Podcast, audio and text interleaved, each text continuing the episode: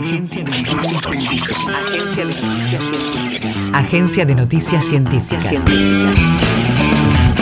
Información en tiempo real de la producción en ciencia y tecnología de la Universidad Nacional de Quilmes y las instituciones educativas y científicas del país. Fanatismos e industrias mediáticas. Un libro que explora la ficción transmedia argentina. La autora Yandala Arduinia Maya lanzó de manera reciente Fanatismos e Industrias Mediáticas, dos caras de una misma moneda. De descarga gratuita, el libro profundiza en el vínculo que une a los fans y a las productoras de dos series de ficción nacional, según Roxy y Go Vive a tu manera.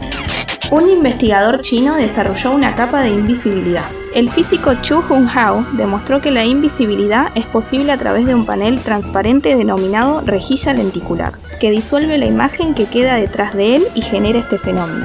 El diseño fue presentado en la Super Noche de la Ciencia, un evento organizado por Bilibili, portal similar a YouTube que aloja videos de anime, manga y videojuegos. Un estudiante de la UNQ representa al país en los Juegos Parapanamericanos. Jonathan Torres, alumno de la licenciatura en Comunicación Social de la Universidad Nacional de Quilmes y tricampeón nacional de badminton adaptado, participa en los Juegos Parapanamericanos 2023 en Chile. En diálogo con la agencia de noticias científicas, Torres afirmó que lleva con orgullo la camiseta argentina. Alzheimer. Científicas brindan nuevas claves.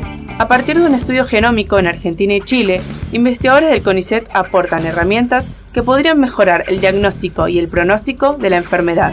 Se trata de la forma de demencia más común y uno de los principales problemas de salud mundial que afecta a más de 55 millones de personas en el mundo.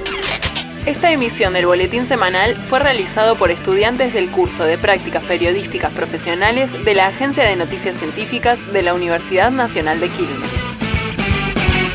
Universidad Nacional de Quilmes